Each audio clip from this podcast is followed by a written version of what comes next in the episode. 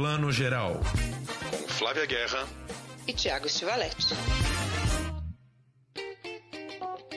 Presentemente eu posso me considerar um sujeito de sorte, porque apesar de muito moço, me sinto são e salvo e forte. E tenho comigo pensado, Deus é brasileiro e anda do meu lado, e assim já não posso sofrer no ano passado. Bom dia, boa tarde, boa noite para você que está escutando Plano Geral, seu podcast de cinema e séries de TV. Edição 96, daqui a um mês já completamos 100 edições de Plano Geral. Começando mais essa edição, a gente queria começar já agradecendo a Deezer, plataforma digital, que outro dia fez um post maravilhoso aí citando a gente é, no meio de quatro ou cinco podcasts legais para ouvir sobre o Oscar. Aliás, a edição do Oscar foi um sucesso e para comemorar, chamo, como sempre, minha amiga Flávia Guerra. Bom dia, boa tarde, boa noite. Bom dia, boa tarde, boa noite, Thiago. Voltando ainda, a gente ainda está nesse rescaldo do Oscar, né? Sim, mas muito legal, né? Ficamos muito felizes aí com a situação da Deezer. Foi um post no, no Instagram, nas redes deles, que eles fizeram no último dia 26 de março, citando a gente junto com outros colegas de podcasts muito queridos que a gente acompanha também, né? O Cena Aberta, o Kikando e o Fim de Tarde Eldorado, que é ótimo, né? Que também fizeram grandes comentários do Oscar aí. A gente fez de tudo, suou, né, Flavinha? Gravamos na madrugada para sair quentinhos aí falando de Will Smith e tudo mais, né?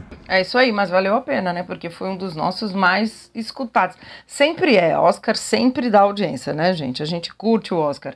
Ainda mais com essa treta Will Smith aí, a, a, foi estratosférico interesse, né? Ainda está sendo. É verdade. E só lembrando aqui, Flavinha, não sei se você está sabendo disso, mas dou a notícia para você agora. Acabamos de bater aí o número de 3 mil ouvintes fixos para o podcast só no Spotify. A gente não tem a medida das outras plataformas, mas no Spotify já estamos em 3 mil ouvintes, assim. Então queríamos agradecer todo o carinho, toda a atenção, todo o interesse que vocês têm aí por cinema, por televisão, por streaming, enfim, né? Por tudo de bacana que tá rolando aí. Ai, adoro 3 mil, gente. E olha que a gente vai continuar e deve ter mais gente que ouve, como o Thiago falou, a gente nas outras plataformas. Estamos falando aqui do Deezer, ficamos super felizes, né? Tem YouTube, tem, tem de um tudo aí. Continuem escutando a gente e entrem lá nas nossas redes sociais, Plano Geral Underline Podcast no Instagram, que a gente sempre tem post, a gente adora conversar, ideias, mandem tudo lá pra gente. Críticas também, claro. É isso aí. Tem podcast que tem 50 mil ouvintes, né, Flávia? Mas não tem os 3 mil tão qualificados como os nossos. Essa é a verdade. O pior é que é verdade. A gente pode até brincar, mas é verdade. Quem escuta a gente é porque curte porque curte cinema, porque acompanha. E eu sempre digo aqui, quem está escutando a gente e às vezes fica ansioso, a gente já ouviu isso bastante.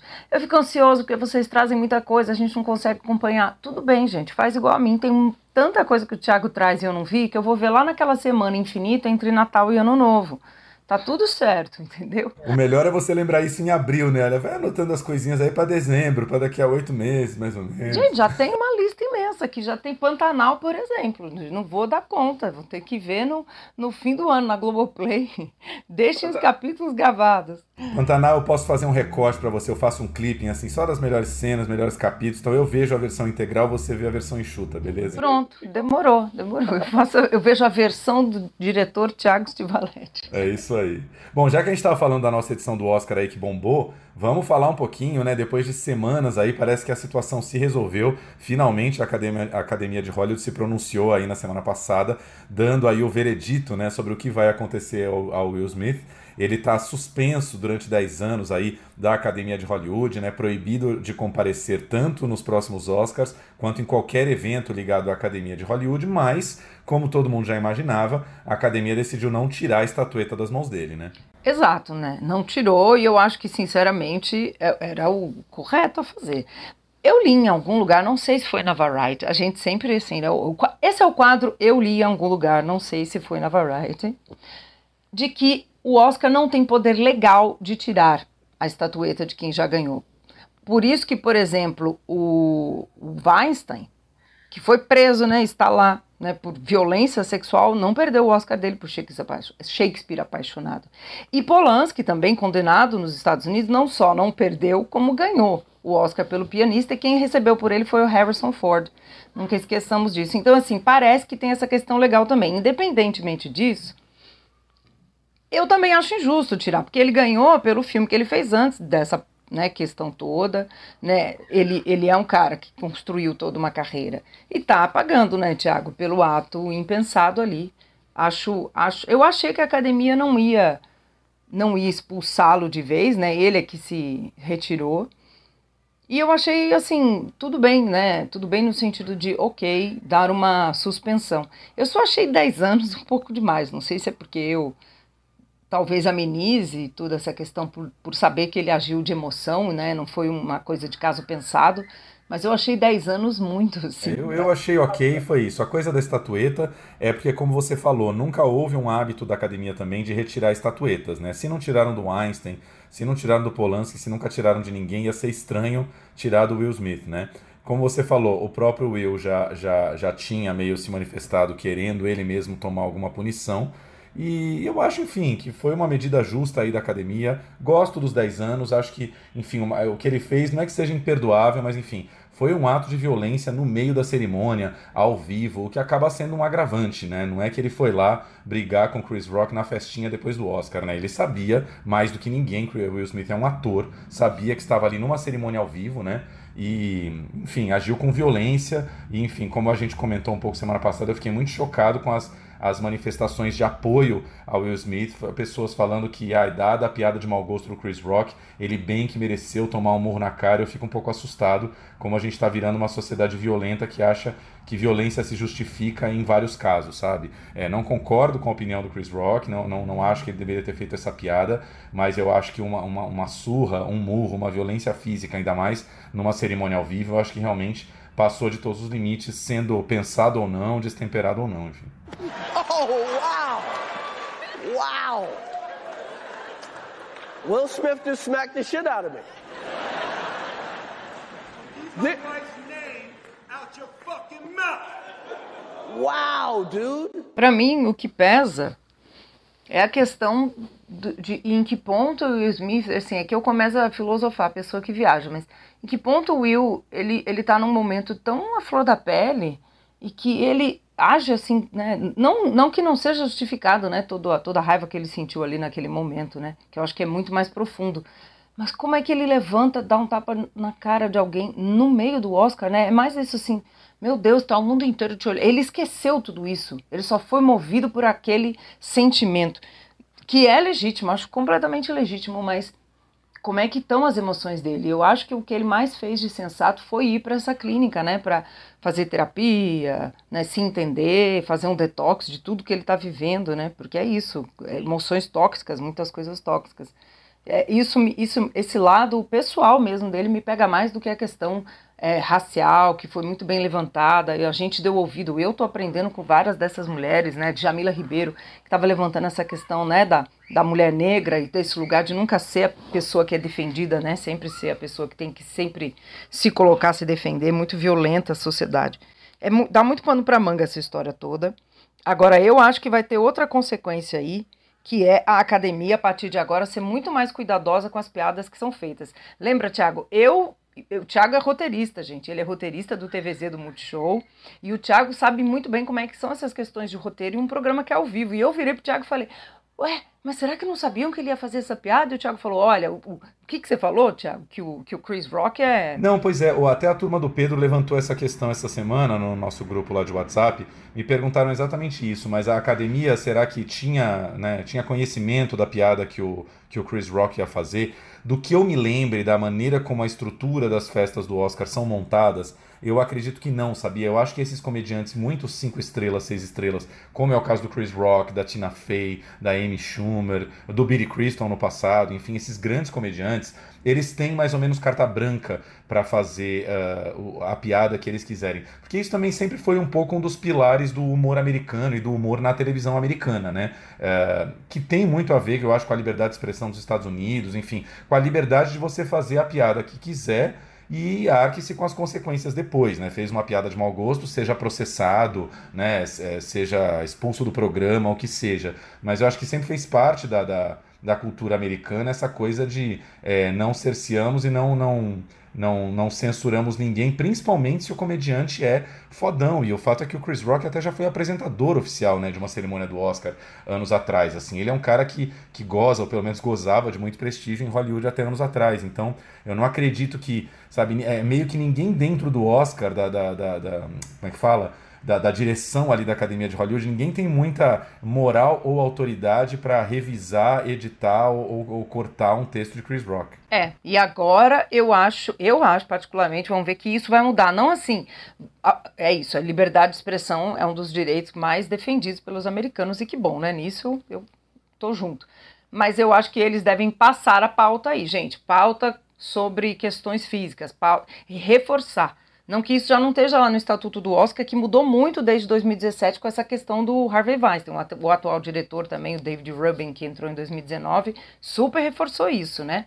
A, a presidente da academia. Né? Questões de membros da academia que ameacem a integridade do outro, que ameacem o outro, etc., não são aceitos. O código de conduta da academia ficou super mais é, rígido desde o Harvey Weinstein. Então, eu acho que agora vai ficar mais rígido, talvez, essa, essa postura, Tiago, de ah, vamos revisar as piadas, vamos revisar os temas. E aí sim, eu acho que é onde a, a, a ação do Chris Rock vai ter consequências, porque até agora a gente só viu Will Smith respondendo né, aos seus atos. O Chris Rock tá normal fazendo sua turnê, e tanto que no primeiro show depois da turnê, ele fez, depois do Oscar, ele fez em Boston, e ele disse que já já ele ia se pronunciar sobre isso, mas por enquanto ele preferia processar tudo o que aconteceu. Então a ele está sendo dado total direito de processar, ter seu tempo, fazer a sua turnê. Então vamos ver como é que a academia se posiciona sobre isso também no futuro. É, eu, eu, concordo com você, eu acho que é isso que deve acontecer mesmo. Afinal, uma, uma olhadinha, uma passadinha de olho, uma, uma segunda opinião sobre qualquer texto, qualquer roteiro, qualquer piada, não faz mal a ninguém, né? Ainda mais nos dias de hoje. É meio isso, assim, você tem que pensar em todo mundo, você tem que contemplar os lugares de fala, né? As outras pessoas, os outros grupos, as outras minorias e tomar mais cuidado com tudo que você escreve ou fala. Então, realmente, eu acho que isso deve acontecer, com certeza vai acontecer na academia, porque a academia ficou muito triste, eu acho,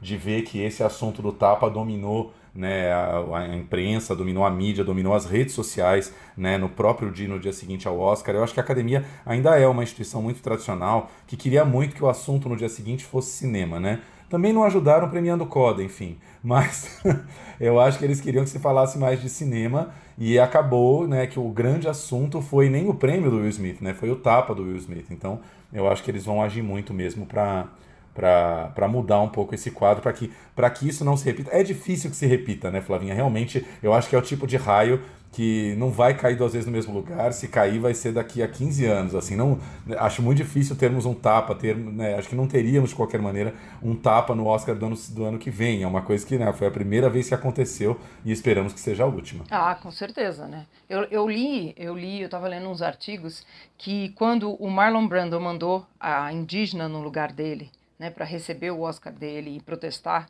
sobre a forma que a América, né, a América do Norte, no caso, dos Estados Unidos, tratam os indígenas, o, o, acho que o Clint Eastwood e o, e o John Ford ficaram pé da vida, queriam tirá-la do palco, é, fizeram piadas horrorosas, mas tudo isso no bastidor. Né, não foi nada em cima do palco e a segurança teve até que barrá-los, que ele parece que eles queriam. Isso tudo li de, de boatos aí que há de bastidores, por isso que eu nem trago isso oficialmente, mas parece que aconteceu isso.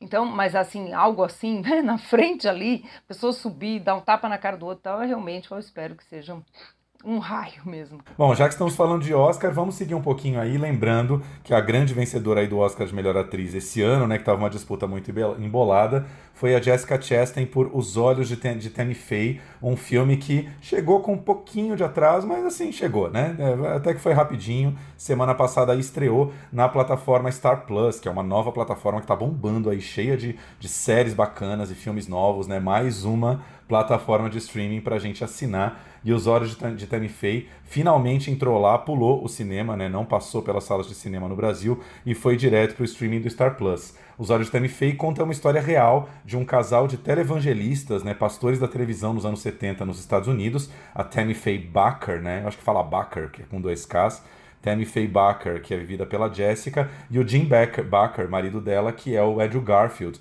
Né? E, né, como a gente sabe muito desses casais de pastores evangélicos, né, tiveram aí o seu auge, muito sucesso, chegaram a ter no auge aí 20 milhões de espectadores diários, né, o que é muita coisa mesmo para Estados Unidos, até que num dado momento começou-se a descobrir aí vários escândalos de fraude e corrupção ligando Jim Baker e outros membros da, da, da igreja evangélica dele. Enfim, o filme dá conta aí dessa ascensão e queda do casal, tendo muito como protagonista a Tammy Faye. Flavinha, foi um Oscar merecido entre essas cinco? Olha, eu acho, sabia? Eu realmente acho. Acho que se Kristen Stewart tivesse ganhado pelo, pelo papel da Diana no Spencer, teria sido justo também, assim, ainda que eu não seja grande fã do filme. Eu também sou super fã da, da Jessica Chastain nesse filme, né? Não sou grande fã do filme também, então eu acho que para mim meio empatou, né, essa concorrência. Nicole é uma que a gente já tinha comentado, né, que não ficou tão apaixonado pelo papel. A quem preferisse lá, Penélope, né, que eu também gosto muito, mas eu acho que a Jessica é realmente a alma desse filme, né? Se não fosse ela, esse filme não existiria, tanto que ela também produz. E é, deve ter sido dificílimo atuar com alguma humanidade, com tudo aquilo de maquiagem, toda aquela roupa que ela usou, né, Tiago? Não é à toa que o filme ganhou o Oscar de melhor maquiagem e tinha outros grandes concorrentes também, né? Pois é, o filme passa por mais ou menos 30 anos, eu acho, aí da vida da Tammy Faye, desde ela muito mocinha até ela já depois da separação, depois que o Jim é preso, né, e ela já mais velha e muito já alterada pelas maquiagens. É, tem uma, uma, uma curiosidade muito interessante sobre essa personagem, né, que a, a, a Jessica explora muito, que ela pintou realmente, como é que chama aqui, a sombra, né, ela fez uma sombra prateada nos olhos dela, permanentes, né? E as pessoas até perguntavam, é, mas isso é maquiagem? Ela, não, não, isso não sai, né? Isso é uma coisa que ela fez porque ela considerava que era já parte da identidade dela. Eu acho uma coisa que a Jessica faz que é muito difícil nesse filme é, ela pega um personagem que é claramente ridículo aos nossos olhos hoje, né? Essa pastora inflamada, não sei o quê, e vai extraindo uma certa humanidade dela, né? Chega no final do filme, nós temos muita dó da Tammy Faye, a gente tá junto com ela ali, né? O filme reforça alguns lados positivos dela, né? O fato de que ela teve muito ao lado é, dos gays, dos homossexuais, né? Portadores de HIV nos anos 80, né? Ela foi meio contra a, a, a igreja dela, que, que não queria que isso ficasse sendo mostrado na televisão. Ela levava, né? É, portadores de HIV no seu programa para confortar, para dar solidariedade. E o filme também dá outra eximida grande, que é, nesse escândalo de corrupção, o filme dá a entender como acontece com boa parte das esposas ela não estava assim completamente envolvida nas tretas do marido, né? Ela não se envolvia em dinheiro, era o Jim ali que cuidava de tudo. Isso é o que o filme nos coloca, né? Não sei como é que foi exatamente na vida real. Part of our mission to help people. Anyone who's hurting or they feel like they've been left out, God has a plan for us.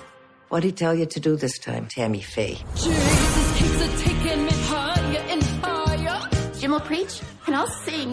Higher and higher. God does not want us to be poor. He is a powerful man. Now God has a voice. O filme toma partido dela completamente. Né? Aqui do nosso lado, né, e no mundo contemporâneo, a gente acha meio estranho. Não é possível que ela não sabia nada, né? Não é possível que, que não passava um pouco pela, pelos olhos dela tudo aquilo que o marido estava construindo, né? Tem uma cena muito clássica ali também, que ela até ajuda o marido a conseguir um dos investidores, né? Que ela tem um, o dom ali da, da lábia, né? Do convencimento. E não é possível que ela olhe para aquilo e fale, sério, que essa Disneylândia evangélica que você está construindo não parece muito mais apenas um empreendimento para você lucrar do que um um de fato movimento que você acredita que espiritualmente vai ser bom para as pessoas evangélicas. Nada contra também, porque eles têm essa questão da teoria né, da, da, da prosperidade. Né? E aí acho que ela foi muito por isso e também fez vista grossa para tudo que estava acontecendo ali. De qualquer forma, é isso. Você tem que tomar um partido do seu personagem quando você encarna ele, né? Eu acho que foi isso que tanto a Jéssica quanto roteiristas e o diretor do filme fizeram, né? É, com certeza. É isso. Também fiquei muito feliz, assim. Ficaria feliz também se se Kristen Stewart tivesse ganhado, mas o fato é que o Spencer foi um filme muito pequeno, né, que não aconteceu, enquanto o Tammy Faye não é que tenha sido um, assim, um colosso de bilheteria, mas é uma personagem, eu acho, muito mais presente na memória dos americanos, né? Como você falou outro dia, como se a gente no Brasil fizesse um filme sobre a Bispa Sônia, ou sobre como a gente fez também um filme sobre o Edir Macedo, mais, mais sério, né? Solene, reverente ao Edir Macedo. Esse, no caso, é um, é um retrato irônico muito bacana, né? Michael Showalter, que é um cara que está dirigindo coisas aí desde o começo dos anos 2000, já dirigiu alguns filmes, muitas séries de televisão, dirigiu duas séries recentes, é, O Psiquiatra ao Lado, da, da Apple TV Plus, e o The Dropout, né? Que é uma série que está sendo super super elogiada com Amanda Seyfried, também no Star Plus, né, fazendo aí o seu primeiro, a sua primeira grande direção em cinema. E eu acho engraçado, Flavinha, não sei se você pensou isso vendo o Tammy Faye, mas eu acho que o filme tem uma pegada de Martin Scorsese na maneira como ele retrata essa ascensão e queda dos personagens. O Scorsese faz isso muito bem, né? Sempre fez no Cassino, nos Bons Companheiros, os personagens no auge ali da fama, do poder e da riqueza e depois as coisas desmoronando. Só que ele tem uma vantagem sobre Scorsese, né? Scorsese dificilmente, acho que nunca fez muito bem assim uma grande protagonista feminina, talvez lá atrás nos anos 70, né? Sempre lidou só com o universo masculino. Então é como se o Showalter tivesse conseguido fazer um filme com climão de Scorsese, mas com uma grande mulher como protagonista. Isso é muito legal. Né? Ah, eu adorei que você trouxe isso. Eu não tinha feito essa conexão, mas realmente. E ainda mais esse ambiente que tem tudo a ver, né? Bastidor dos poder, o poder do poder, o poder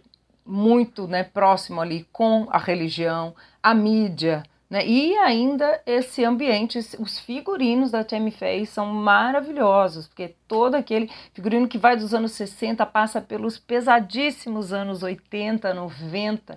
Ela tá assim, parece que ela tá presa dentro de uns. Tem uns terninhos que ela usa, uns, uns, umas blusas bufantes, ultra coloridas.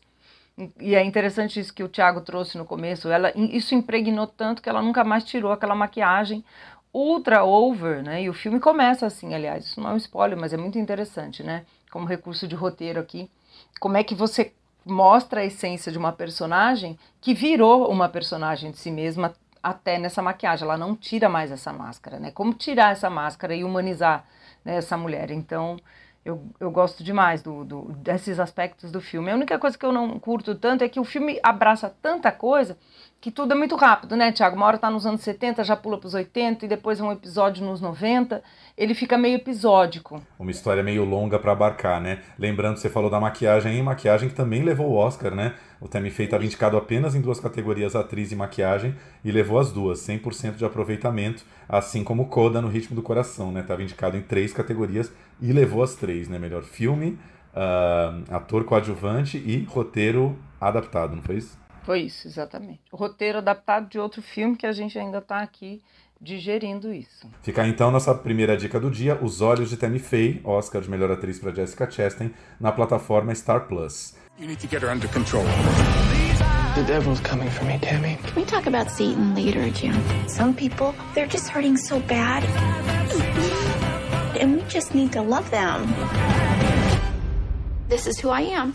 Flavinha, vamos falar um pouquinho de tela grande agora? Vamos falar do cinema sim, estreando. Bom, eu amo, vocês sabem que eu sou suspeitíssima para falar, mas cinema italiano, né? É uma grande paixão aí de minha vida e um grande mestre do cinema italiano, já ganhou Palma de Ouro, já ganhou de um tudo. Nani Moretti volta com um dramão de família, né? O, Nani Moretti adora esses dramas, né? De relacionamento, família, e dessa vez se chama Trepiani e ficou assim mesmo em português.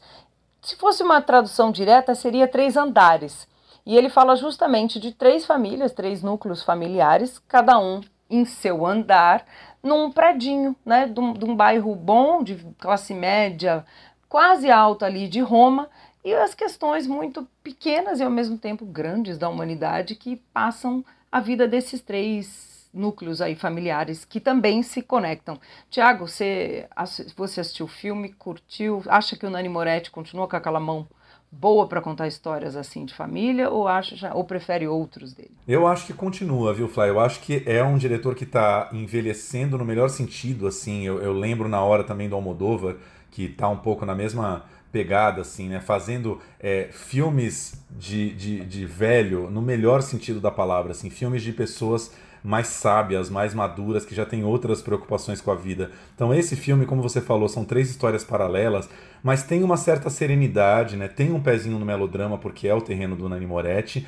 mas sem pesar muito a mão nunca, né? Os personagens são mostrados de uma maneira muito muito em meio tom, assim, pra gente ir se encantando com eles aos poucos. E as histórias são muito interessantes, né? A história que eu mais gosto é a do Ricardo Escamarcho lá, que é um, é um, um pai de família, né? Casado com uma filha pequena ali de os seus 5, 6 anos, que às vezes os pais vão trabalhar e tem que deixar a filha com um casal de idosos vizinhos, né? Que ficam cuidando da menina.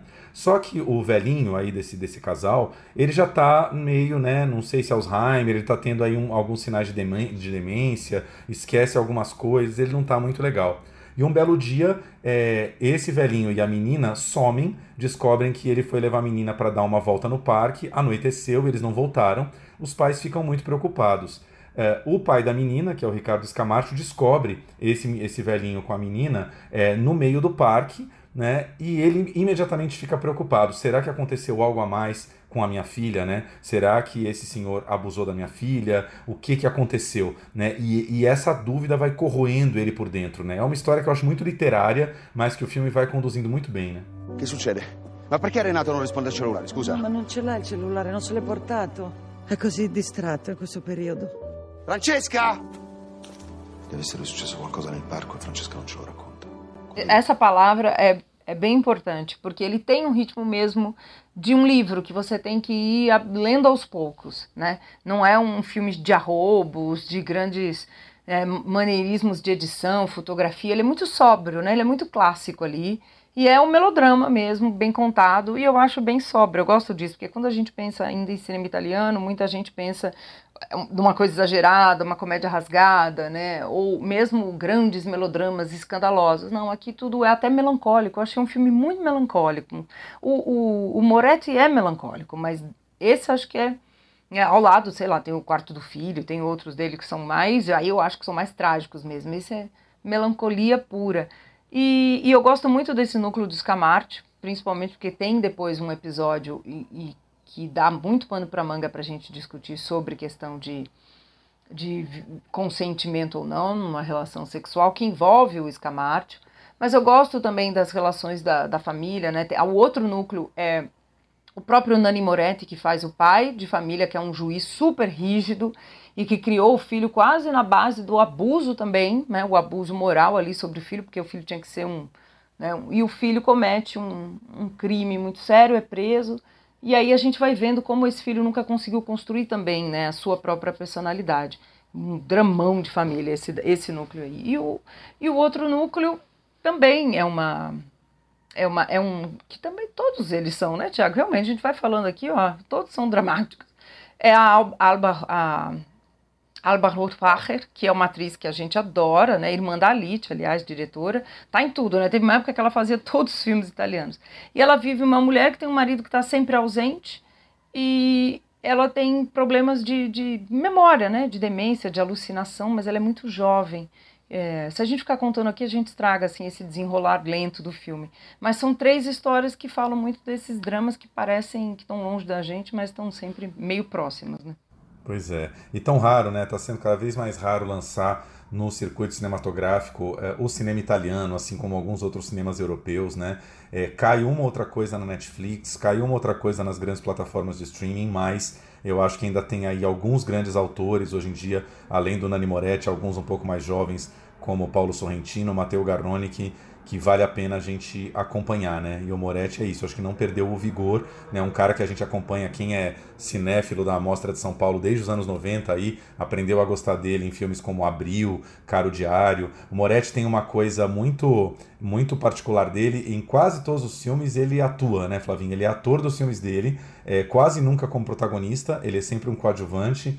Tem um filme recente dele, recente, né? Um pouquinho mais de 10 anos já, o Abemos Papam, que é um filme muito divertido e muito muito interessante sobre o Papa entrando em depressão, né? O Papa, o Papa do Vaticano entra em depressão e resolve consultar um psicanalista, né? O Papa é vivido pelo grande Michel Piccoli que, que já morreu e o psicanalista é vivido pelo, pelo próprio Nani Moretti, né? E nesse filme de novo ele faz um papel é, difícil, pequeno, né? Esse pai, como você falou, que, que também tem que lidar com esse filho que nunca foi fácil, que nunca aceitou os pais e que num dado momento meio desiste do filho, né? Ao contrário da mãe, que em geral né, não consegue né, tá sempre ali fiel ao filho, não importa o que aconteça, ele num dado momento meio desiste desse jovem e fala, esquece, essa, essa nossa relação nunca vai para frente. E, e é isso, é um cara que joga nas duas pontas, né? Já fez filmes dele mesmo, comédia, atuando como comediante.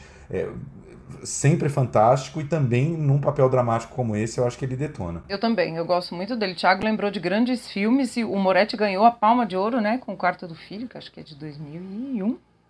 E, e, é um diretor que você tem toda a razão. Ele, ele consegue variar da comédia, comédia de costumes, que eu adoro, é um gênero que eu amo e acho que os italianos fazem muito bem, até esses dramões aí ele é um grande autor, assim, acho que do cinema italiano atual, é um, acho que é o veterano que, que tá nativo ainda, que acho que é maior, assim, né, porque os outros todos ou já partiram ou pararam de filmar. Sim, agora vou fazer uma pequena crítica aqui à distribuidora, é, achei estranho essa coisa de não traduzir o título, porque eu sei que você é uma exímia conhecedora de italiano, você já traduziu lindamente aqui pra gente, Três Andares, mas eu acho que as pessoas não se ligam muito. Tem gente que está lendo ali o pôster e fala Trepiani, o que, que é Trepiani? Acho estranho, assim, acho que poderia ter, não custava nada ter colocado um três andares ali. Eu também acho que ficou estranho, particularmente. Eu acho que, claro, ficou direcionado muito para um público que já é fã do Moretti, que vai ver, né? Que... Mas eu acho que podia ter, ter sido traduzido, né? E Três Andares é antipático, né? Tem uns títulos que realmente é muito difícil. Por exemplo, O Ataque dos Cães, né? Que a gente até agora não tem nada de cão, mas em inglês é The Power of Dog, como traduzir isso, etc. Mas no caso Três Andares é Três Andares, né? Será que, será que o filme da Jane Campion não levou o Oscar de melhor filme por causa disso, Flávio? Porque no fim não tem nenhum cão que ataca no filme. Eu conheço várias pessoas que não sabiam nada sobre o filme quando eu indicava, eu conversa aqui de elevador, de papo e tal. Veja o ataque dos cães, a pessoa, fala, a pessoa falava, mas que, que, que é? Na, na cara da pessoa eu via que ela, puxa, não sei, tem cachorro, ai, não gosto de ver violência com animal. Várias pessoas, incrível isso, né? Como um nome. Já remete, a, já remete a uma coisa de filme do Charles Bronson, do Chuck Norris, né? Vai ter um ataque dos cães, é um filme violento, né? E não é. Exato, não tem nada disso. Mas enfim, Trepiani também eu acho que fica muito para iniciados ou para quem não se importa com títulos que não entende exatamente. E, e várias pessoas vieram perguntar para mim se eram três pianos, né? Porque em, ita em italiano, piano é piano forte, né? Então seriam três trepiano forte. Não é também. Piani é, no caso, o andar mesmo. Fica aqui então nossa segunda dica, essa nos cinemas, Trepiani, filme italiano de Nani Moretti, nos cinemas e em breve no streaming aí no pay-per-view. Flavinha, vamos falar rapidinho aqui. Festival Sesc Melhores Filmes abriu a sua 48ª edição na quarta-feira. A gente estava lá, a gente fez o esquenta. Aliás, agradecemos muito ao pessoal do Cine Sesc, Simone, Gilson, João, Grazi, Gabi, todo mundo que nos acolhe lá todo ano, né? Foi uma festa linda, foi uma festa meio é, de saudade de todo mundo se reencontrar, né? Tá ali numa, numa cerimônia ao vivo, numa sala lotada, apresentação excelente da Adriana Couto e como já era um pouquinho previsto, uma chuva de prêmios para Marighella de Wagner Moura, né? Oito prêmios no total: melhor filme, público e crítica, melhor direção, público e crítica, melhor ator para seu Jorge, público e crítica, uh, melhor fotografia da crítica, enfim, nem eu até perdi as contas aqui de quantos prêmios Marighella levou. Muita coisa, né? Maravilhoso, assim. O, o, o que me deixa feliz nesse prêmio do público para Marighella é que ele dialogou com o público. Né? É um filme político, um filme que não é uma comédia, ou que. Claro que existe o fã-clube do Wagner Moura, por exemplo, mas quem ganhou, né? O Wagner nem no filme tá, né? Como ator, tem só uma participação com a voz dele ali muito rápida. Mas vocês veem que esse filme mobilizou a nossa opinião pública, o nosso debate. É isso que eu falo. Eu disse isso para o Thiago né, na, na, na live que a gente fez no Esquenta e digo aqui agora. Eu acho que a gente tinha que ter um, dois, quatro, cinco Marighellas por ano, sabe? A cada três meses tem um filme que mobiliza a gente, que a gente debate, conversa, porque é isso que faz o público ir ao cinema ver cinema brasileiro, né? A gente quer essa, essa, esse debate. Já já estreia aí o medida provisória do Lázaro Ramos, que também demorou para sair, e a gente espera também que cause esse debate e que seja premiado o ano que vem, né, Tiago? Sem a gente ter visto ainda esse filme do Lázaro, tá, tá, tá se desenhando um pouco esse clima de que vai ser um dos filmes mais fortes e talvez mais comentados do ano. E tomara que seja, né? Tem gente que fica meio rabugenta, fala assim: ah, mas dão atenção demais a esses filmes só porque são atores já conhecidos. Sim, né? Esses atores já vêm com carinho do público que, que leva as pessoas a verem os filmes com outro olhar, e, e é isso, é parte do jogo, né? Pessoas que construíram uma carreira lindíssima como atores e que de repente resolveram dar um passo à frente, e que bom que dão, e que bom que chamam um certo público que só os conhecia como atores antes, né? É isso, e pra gente debater mais, ter mais filme brasileiro que a gente comenta aqui, porque a gente ama filme brasileiro, a gente ama falar dos filmes americanos, olha o quanto a gente debate aqui.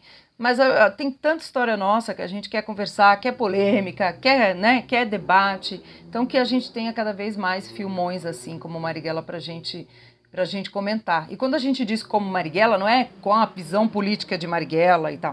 Não, que, que tem um impacto né, no, nosso, no nosso imaginário, que tragam questões que são nossas, que sejam grandiosos, grandes produções também. Enfim, fiquei feliz com esses prêmios. Parabéns ao seu Jorge por esse trabalho incrível, esse filme está na nossa história. Bom, estamos chegando então, né, na reta final da nossa premiação. Chegou a hora da gente conhecer o vencedor. Sim, é o vencedor novamente na categoria Melhor Direção. Público e crítica escolheram o mesmo diretor que fez uma linda estreia atrás das câmeras, brilhando no seu primeiro longa-metragem. Olha só o filme de volta. Mais um prêmio para Marighella, Wagner Mora. Parabéns.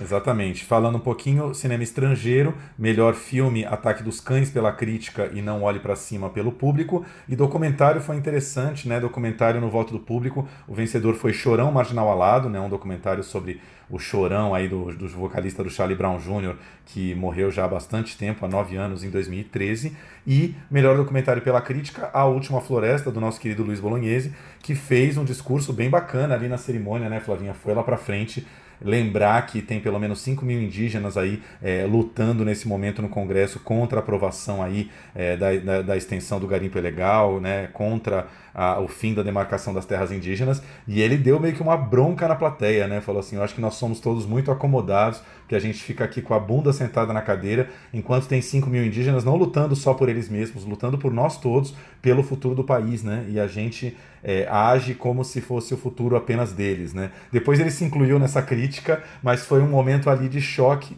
mas acho que todo mundo meio aceitou a crítica e também aplaudiu, aplaudiu bastante o que ele falou, né? É, mas ele tem toda razão, né? É, a gente é muito muito atuante, atuante, mas é, essa questão do, do garimpo ilegal ela é crucial, né? ela vai envenenar, já envenena, né? o garimpo já envenena as águas do Brasil todo, e o ato pela terra que foi recentemente realizado, ele passou meio batido na grande mídia. Era para ter tido a capa inteira, sabe? A gente está discutindo isso e, a mídia também, né? Pra, que forma, que ajuda a gente a se informar, tá? dá mais atenção para essa manchete, né? É, obviamente que outras questões são cruciais que a gente está vendo aí na mídia, mas esse ato, como ele falou, diz respeito não só aos indígenas, ao Brasil ao mundo, né? Oi. E, a, e eu concordei com a crítica dele. Acho que esse filme, ao contrário do que do, de outros grandes filmes também que já foram realizados, a gente já conversou sobre isso aqui, né, Tiago?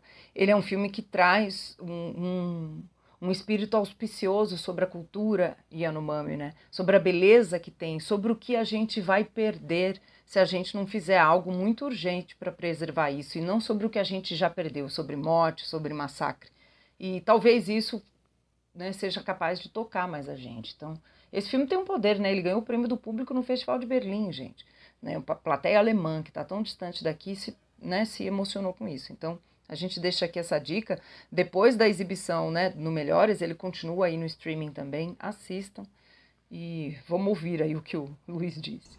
É isso aí. Então, lembrando que uh, programação do Festival Sesc Melhores Filmes está rolando lá na sala do Cine Sesc. Muitos filmes para ver na tela grande. Quem não viu Marighella na, na, tela grande tem a chance. O próprio Ataque dos Cães né, vai passar na telona para quem gostou, viu na Netflix quer rever numa tela grande. É, Valentina, né, um filme brasileiro maravilhoso. A Tiesa Voimbach, uma atriz trans, venceu o prêmio aí de melhor atriz pela crítica. Piedade de Cláudio Assis. Nomadland, né, vencedor do Oscar do ano passado, que quase ninguém viu na tela grande porque o cinema estava fechado em pandemia. Tem filmes clássicos, enfim, a programação é extensa. Só consultar lá, sescsp.org.br barra melhores filmes e também plataforma do Sesc Digital, uma pequena parte da programação, mas filmes bacanas também disponíveis para ver online em casa.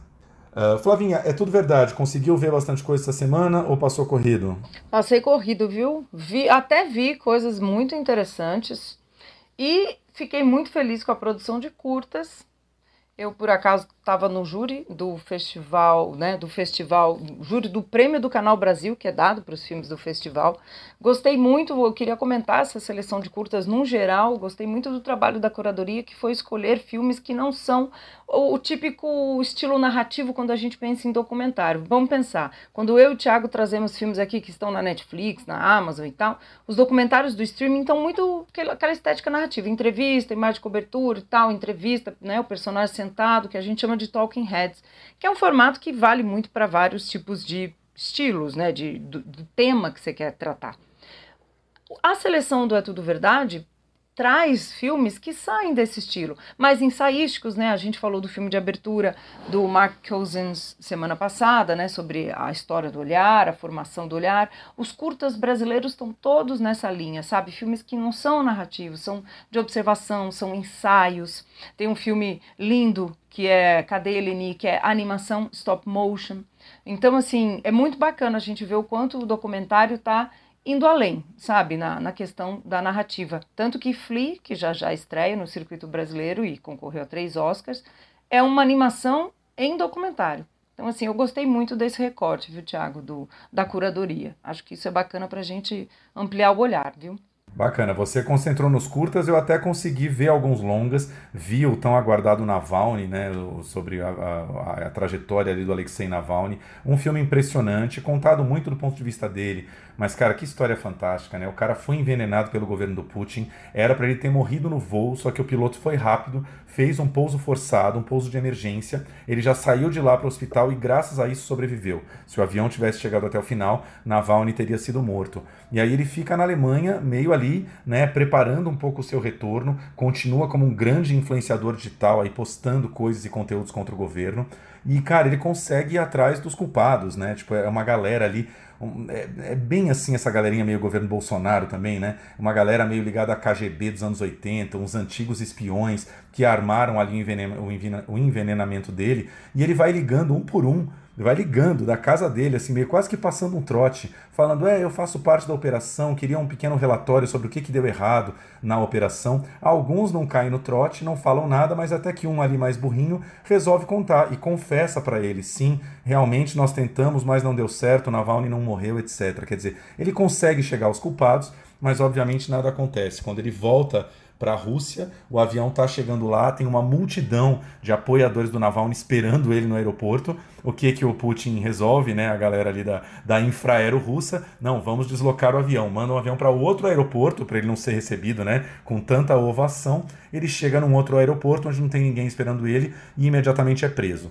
O resto tudo a gente sabe, né? Teve greve de fome, quase morreu nessa greve de fome e continua preso lá, né? Quer dizer, um dissidente que eu acho que é, a história dele não, não deixa a menor sombra de dúvida do quão autoritário é o governo russo, né? Eu acho que não tenho muito problema em chamar de ditadura toda essa questão da Ucrânia que está rolando, enfim. É um filme que mostra a podridão do esquema russo assim de dentro e como não existe mesmo a liberdade de expressão lá. A, a Rússia não é para principiantes, né?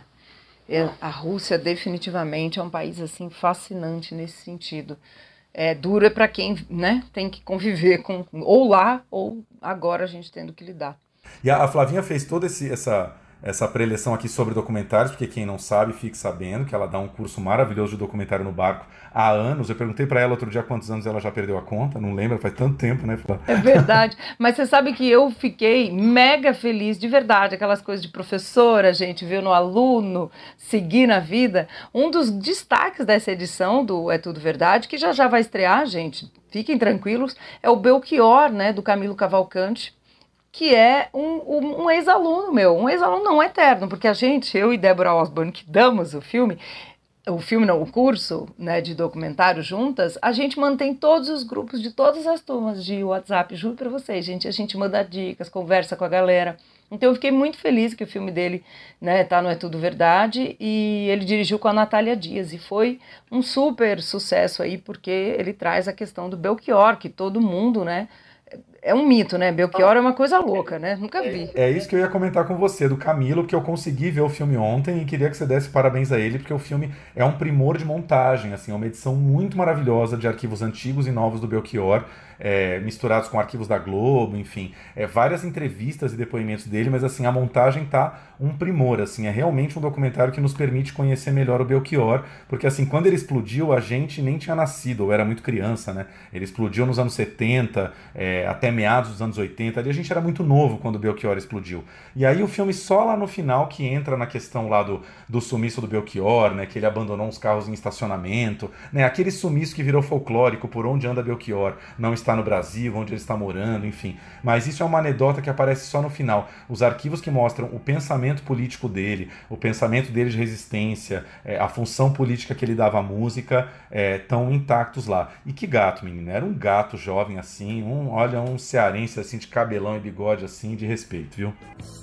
Fala-se que depois, depois de Caetano, de Chico, de todos os que, já, os que estão aí, não apareceu mais ninguém. É muito interessante observar com mais cuidado, porque tá aparecendo muita gente móvel.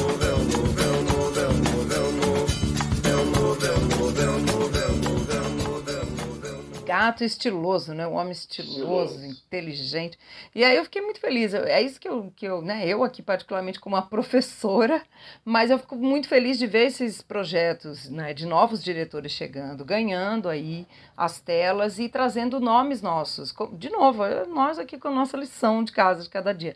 A gente faz tanto documentário, vê os documentários internacionais tão bacana a gente ter os nossos nomes da cultura, de tudo, política, enfim, retratados para a gente conhecer mais. Eu, eu, era completamente também ignorante da história do Belchior, né? Porque a gente, quando, quando a gente está vivendo, né, Tiago, como criança, por exemplo, apenas escuta o Belchior, fica sabendo e tal. A gente não vai necessariamente atrás da história. Eu acho que é muito bacana quando tem, como você trouxe a série, né, da maravilhosa Elza Soares com o Garrincha, que está na Globoplay, são peças, além de entreter, que contam nossa história de um jeito maravilhoso. É, foi legal você lembrar isso, porque assim, é bom lembrar que essa coisa do documentário musical tinha uma época que a gente, eu lembro que a gente até tinha essa piada quando ia no cinema e via o trailer de qualquer documentário de, de artista, de cantor, de músico, lá tava o Nelson, Mota, o Nelson Mota no trailer, né? Sempre o Nelson Mota era o entrevistado constante, era o coringa de todos esses, esses filmes brasileiros que estreavam nos cinemas. Hoje a janela não é mais só o cinema, né? Você vê um filme como esse, acaba estreando no É Tudo Verdade, já está online para ser assistido durante 24 horas do festival. A Globoplay está produzindo suas séries, enfim, né? Esses, esses artistas estão estão sendo objeto aí de vários formatos, seja ficção, seja documentário, porque a nossa música brasileira é rica demais, né? Flavinha, temos tempo para mais uma dica de filme brasileiro. Mais um documentário, já que estamos falando de documentário. Falar em documentário, grandes figuras. Olha, gente, eu acho que é muito. Novamente, é hoje a gente está no telecurso aqui, praticamente, falando dessa, dessa questão de trazer grandes figuras. A gente ama a questão de, da, da ficção, trazer nossas figuras. Documentário, por exemplo, O Presidente Improvável. Quem que é esse? FHC, dirigido pelo Belisário França. Acho muito, muito bom para nós, muito saudável que a gente tenha figuras da política também e o nosso momento histórico retratado. Vários filmes têm trazido isso, né? Carla Camurati fez um documentário que foi lançado durante a pandemia e ficou meio escondido, que acho que merece mais atenção, sobre essa história recente do Brasil. E o Belisário, que é um diretor que eu admiro muito, eu acho que ele é muito correto, muito ético né, na abordagem dos temas que ele, que ele traz, ele, ele traz aí a história do presidente, do Fernando Henrique Cardoso, né? Mas em primeira pessoa. Isso que eu acho que eu, que eu curti. Não é, de novo, o tal do Talking Head, o Fernando Henrique dizendo toda a sua história, uma coisa meio laudatória, como ele era maravilhoso. Não, ele coloca o Fernando Henrique conversando, né, sobre sua vida, seu passado, seu legado e tal, democracia brasileira, porque não dá para falar do Brasil recente, né, a redemocratização sem falar do Fernando Henrique, Plano Real. Então o Fernando Henrique conversa com gente como Bill Clinton, o Gilberto Gil, a Maria Hermínia Tavares, que é mulher super importante na história dele, Ricardo Lagos, Raul Jungmann. Então, assim, tem todo um time que conversa com ele e, e muito interessante, assim, sobre a, a, posição dele sobre os assuntos, sobre o, quando ele é sociólogo, quando ele é político. Mesmo que a gente não concorde com todas as políticas dele, todo o jeito dele, dele ver a política, eu acho que é interessante para a gente entender melhor essa figura histórica. Eu, a gente conversou, a gente pediu para o Belisário contar um pouquinho como é que essa história começou e também como é que ele aborda isso, porque Tiago vai concordar comigo aqui. a gente está com saudade de quando a gente tinha adversários políticos que a gente conseguia conversar assim num nível de sociólogo, sociólogo um cara que pensa o Brasil. A gente está pensando, precisando de gente que pensa o Brasil na política, né? Que tem essa visão, é, não é nem sofisticada, mas é do quanto o Brasil é complexo, não tem resposta pronta para o Brasil. Então eu estou com saudade, sabe, de um debate alto nível assim sobre a nossa questão. E a gente está num momento muito difícil quando a gente fala de poder federal. Vamos ouvir aqui o Belisário comentando um pouquinho tudo isso. O projeto Presidente Improvável surge de provocações de amigos que, conhecendo o meu trabalho é, recente de longa-metragens em torno de aspectos da história do Brasil, fizeram a seguinte provocação: Você nunca pensou em fazer uma cinebiografia? Dessa conversa apareceu o nome de Fernando Henrique Cardoso, que nunca tinha é, sido objeto de uma cinebiografia e foi feita então a construção dessa, desse, desse contato, né? nós fomos apresentados. Evidentemente, a trajetória do presidente Fernando Henrique era fabulosa em termos de é, aspectos aonde ele esteve presente na história recente do Brasil. E ali estava muito claro, né, de que era um tremendo personagem que atravessou aí o, a metade do século passado e até o início deste século XXI em momentos chaves. E, portanto, estava construída ali talvez a oportunidade de a gente dar uma olhada né, na nossa história recente. Nós tínhamos muito presente a necessidade de defender a democracia. Aí o Tancredo disse para o Ulisses, ô oh, Ulisses, você não acha que está na hora desse aí deixar de ser coroinha e rezar a missa? Cardoso é um dos nossos principais intérpretes, né? Ele foi um intelectual que estudou o poder e que exerceu o poder. Né? Estava num lugar privilegiado e ele, inclusive, ele funciona muito bem nessa régua que ora é intelectual, ora é político, né? Ele aprendeu a fazer isso ao longo do tempo, né? Então, assim, é um personagem que tem toda uma um gosto, né, por uh, pela palavra, né? Você vai conversar com ele, eu fui conversar com ele uh, nesse primeiro encontro e eu entendi ali imediatamente como ele gosta de um encontro, como ele gosta de uma conversa, como ele gosta de debater assuntos e, e foi ali, nesse momento, que surgiu esse dispositivo é, que o filme utiliza, né? É, pelo uso da palavra, o encontro. É, aí nós produzimos encontros, esses encontros geraram diálogos, e esses diálogos é, contaram a história é, do pensador, a história do político, mas também contaram a nossa história. Eu acho que nós nos reconhecemos em vários momentos, né, pelo menos pessoas da minha geração, né, eu estou com 61 anos, é, se reconhecem em vários daqueles momentos que o filme apresenta, é, mostrando que, na verdade, a nossa democracia tem uma história. Tem uma história de lutas, tem uma história de sobes e desces, né?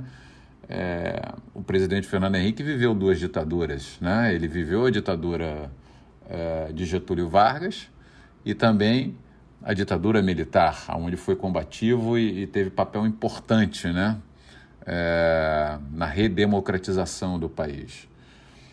Então eu acho que esse filme eu tenho tido uma receptividade muito interessante da geração mais nova. Aliás, falando em geração mais nova, eu já adiantei aqui que você comentou que a geração mais nova, a galera mais jovem do seu filme, foi especialmente tocada por essa questão, porque não cresceu, né, não foi contemporâneo do plano real quando ele foi criado. Eu e o Tiago, a gente era adolescente e lembra muito bem, a gente lembra, foi um período que logo depois a gente entrou na faculdade e foi um período de muita mudança para o Brasil. Mas no seu set, como é que foi isso? A nossa equipe de filmagem, ela era uma equipe 35 menos, né? Pessoas que viveram né, a, sua, a sua juventude e a sua é, idade adulta numa estabilidade é, institucional brasileira e que hoje, hoje já não é tão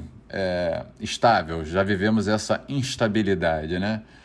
E esses jovens que estavam participando das filmagens, primeiro, começaram a ouvir fatos e histórias que eles não tinham muito contato. Embora recentes, histórias de 30, 40 anos atrás, aquilo já era distante para eles.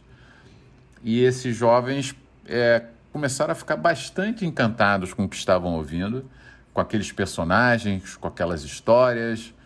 É, e, e isso, na verdade, gerou um interesse ainda maior para ele de compreender, para eles, de compreender é, essa trajetória, né? que a democracia não está garantida.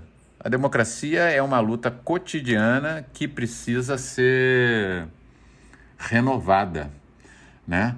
Do contrário, ela corre risco. E no caso do Brasil recente, ela está em risco. Né? Essas batalhas acontecem é, cotidianamente. A outra coisa que eu achei também muito interessante desse processo foi a possibilidade de, primeiro, de estar ali com aquelas é, nomes importantes da história do Brasil e nomes importantes da história mundial, como Bill Clinton, Ricardo Lagos, é, Alain Touraine e, e Manuel Castel, da gente, na verdade, poder trazer pensamento, né? Porque eu acho que o que foi falado nesse filme né, ele, ele não diz respeito só a uma realidade atual do Brasil. Eu acho que foi uma visão da macropolítica num sentido mais amplo, num sentido da gente poder compreender os movimentos. Então, isso, na verdade, eu fiquei até mais confiante, eu pessoalmente fiquei até mais confiante com, a, com os próximos passos da nossa democracia, porque os movimentos eles existem e é importante estar atento é preciso ler os sinais. E essa turma que participou, incluindo, óbvio, o nosso personagem central, que é o presidente Fernando Henrique, é, consegue ler esses movimentos da macropolítica. Então, eu acho que esse filme, eu espero que seja um filme que possa ser assistido hoje, no presente, onde a gente vive uma certa instabilidade institucional, mas que seja um filme também que possa ser assistido daqui a 5, 10, 15, 20 anos e que possa ser um filme é, onde a gente tenha é, um olhar do que foi essa década, essas décadas onde o presidente Fernando Henrique atuou bastante e que conta um pouco da nossa história. Tava com saudades de conversar, presidente. Eu olho para quem? Para ninguém aqui? Como é que Vocês é? estão conversando Não, aqui, né? eles já, já estão nos gravando, a gente não Ah, percebe, tá, tá bom. cai na arapuca. Dá pra brincar? Dá pra brincar. A universidade foi cercada. Você chegou e disse: acabou, nós somos caçados. O governo via todos como se fosse comunista. A gente admitia ser considerado como linha auxiliar. Isso, olhe lá. olhe lá! Cara, tá aí o Belisário Franca falando. É, parabéns a ele por esse filme realmente de, de trazer, não trazer de volta, né? Porque ele nunca saiu, mas enfim, de nos aprofundar um pouco na figura do Fernando Henrique. É muito louco. Você citou aí, por exemplo, entre um dos entrevistados do filme, o Gil, né? O Gilberto Gil, que foi ministro da Cultura do Lula, né? E mesmo na época, assim, esses grandes intelectuais nunca tiveram exatamente uma rivalidade com o Fernando Henrique ou com o PSDB, mas enfim, jogavam um pouco em lados opostos, disputavam nas eleições, né? E como você lembrou, de repente a gente entrou nesse, nessa era de bolsonarismo trevoso, em que o PSDB praticamente se desintegrou, né? É um partido que está numa crise de identidade imensa, né? sem conseguir emplacar um candidato num segundo turno de eleição. E é muito bom lembrar nesse momento o que foi o Fernando Henrique, não só a questão do plano real, né? Plano real que nos trouxe uma estabilidade monetária que está de novo ameaçada, né? Estamos aí com uma inflação imensa batendo na porta, mas um cara que que ajudou a colocar o Brasil num trilho de democracia muito, é, muito é, saudável, né, que foi reconhecido no mundo inteiro por conta disso. O próprio Lula, acho que é um presidente que quando entrou é, nunca deixou de, de, de como é que fala, de reconhecer várias das conquistas do Fernando Henrique, né? Nunca renegou plano real, nunca renegou tudo que o Fernando Henrique cimentou antes dele, né? Mas hoje em dia a gente vive essa grande destruição de absolutamente tudo que veio antes, isso é muito triste, né? Exatamente, isso, isso é muito triste. E isso que a gente quer de volta. O próprio Fernando Henrique sempre falou, Lula também. adversários a gente vai ter sempre. A questão é o nível desse diálogo, né? E que a gente, que democracia é isso, né? Democracia não é todo mundo concordando. Isso, todo mundo concordando em geral é porque está numa ditadura e é obrigado a concordar. Então, esse exercício da democracia e do debate é crucial quando a gente tem líderes assim, né? Desse nível, Lula, né? Fernando Henrique, debatendo, mas sempre num, num, numa democracia. Né? É isso aí. Então fica a nossa Última dica: O Presidente Improvável, aí, documentário sobre Fernando Henrique Cardoso. É, em cartaz nos cinemas, né? Tá em algumas capitais aí: São Paulo, Rio, Niterói, Brasília, Salvador, Belo Horizonte, Curitiba e Manaus. E em breve, streaming, Canal Brasil, aquele caminho todo que a gente conhece, né, Flá? É isso aí. Pra gente cada vez mais se ver na tela, né? É isso aí. Flavinha está chegando a nossa edição 100, hein? Precisamos nos preparar. Precisamos preparar o longo. Será que eu vou de Chanel? Não sei. Será que eu vou de Dior? Tô pensando aqui. Gucci. Aí você grava de longo, né? Grava de Dior linda, ninguém tá vendo, é apenas um podcast, mas você vai estar tá linda, luxuosa na sua casa. Ah, esse vou transmitir pela, pela, pela, pela Globo, vai passar na Globo, tá? Na Globoplay. Globoplay. É isso aí. Globoplay, a gente vai passar em todas, Globoplay, Netflix, Amazon, vai ser transmitido em todos os streams. Vocês vão ser, vai ver intergaláctico, não vai ter democracia, todo mundo obrigado a assistir a gente. É isso, gente, brincadeiras à parte, Ficamos por aqui, espero que tenham gostado das nossas dicas. Voltamos aí semana que vem com a nossa edição 97. Um beijo a todos. Beijo.